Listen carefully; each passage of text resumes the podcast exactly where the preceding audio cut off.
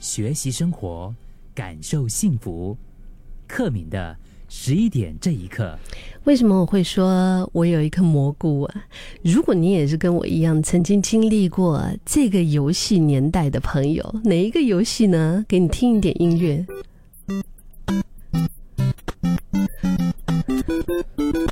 会不会很有回忆啊？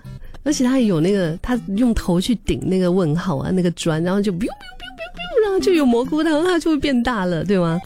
哦，我跟你说，Super Mario 超级玛丽这个游戏真的是我。呃，玩了很长时间的，而且是他第几很多代我都玩，而且就是我可以就一直重复的所有的关卡过完之后，又再从头玩起。当然那个年代除了 Super Mario 之外啊，超级玛丽还玩其实以前什么俄罗斯方块啊，啊，还有还有几个啦，比较典型的。但是超级玛丽真的是那个时候开始手上有 Game Boy 这个东西的时候，然后我就很喜欢玩的一款游戏，嗯。当然，就是小时候这个游戏是带给我们很多的一些回忆啊。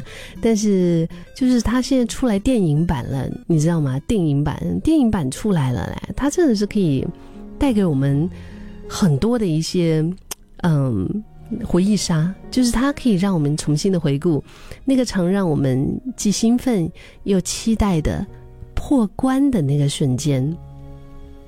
在玩这个游戏的时候，我觉得其中有一个很非常大的乐趣，就是你想要找到一些很厉害的道具，对吗？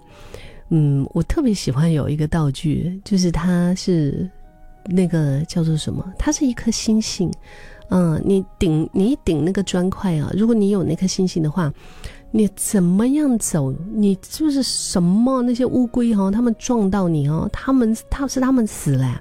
你都不会被他们撞到。如果是在正常的游戏当中，你被他们碰到，你就咚咚咚咚咚咚，你就 拜拜，你就你就会 game over 了。可是如果你顶到那个星星的话哦，你有那个厉害的道具的话，他们这些碰到你，他们反而会死，而且你真的就是那种所向披靡的，一直可以往前冲的，嗯。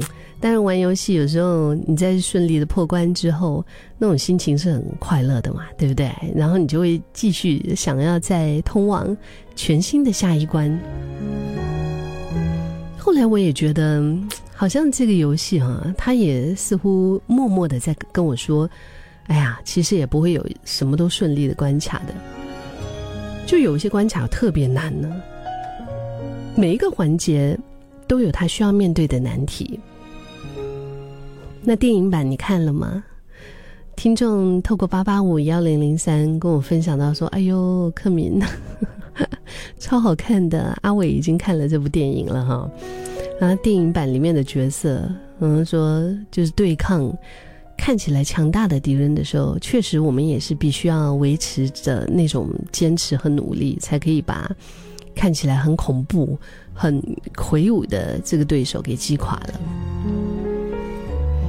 我想生活中也是这样吧，嗯，总是会遇到一些过不去的坎，对吧？可能还是需要再多试一下，然后尝试着跟自己说：“嗯，我再试一次啊。”我们玩游戏就是这种心情啊，就是你就不甘愿嘛，对不对？然后你就想再试一次，再试一次，可能很快就成功了。虽然现在还没有到最后，就是到那个终极关卡，就是到终点那边。但是只要再撑一下下，就会到了。经历很多次的跌跌撞撞以后，说不定你也可以拥有足够的金币，还有很多一些神奇的一些法宝，嗯，然后你就可以获得属于胜利的筹码。听众有分享到电影当中有一个人物是那个公主的那个角色啊，那就是尽全力。在守护岛上的那些子民，然后他也想出很多不同的方法，要去尝试解决。所以为了顾全大局，他牺牲自己，然后在最后的关头也使出了浑身解数。这真的是一个 leader，一个领导者那种很勇敢、很有勇气的一个一个楷模吧。我想这样子真的是很令人动容呢。我也很期待。未来遇上挫折的时候，可能我都能够想起，就是这种玩游戏的时候，或者是说刚刚你提到的那个公主的那种坚定不移吧。嗯，然后是带着那一份坚持到底的决心，继续的往前走下去。听众说：“克敏，我真的是要给你一个福字。”他说：“你连超级玛丽都可以拿来做生活鸡汤。”就玩游戏这种，我们这种玩玩游戏那种不服输的心态，我觉得也是我们生活中的一种动动力啊。反正我是很喜欢各种卡通啊，就动漫或者是游戏，我觉得它也是能够通过很多有趣的一些互动，带给我们一些生活中的嗯哲理。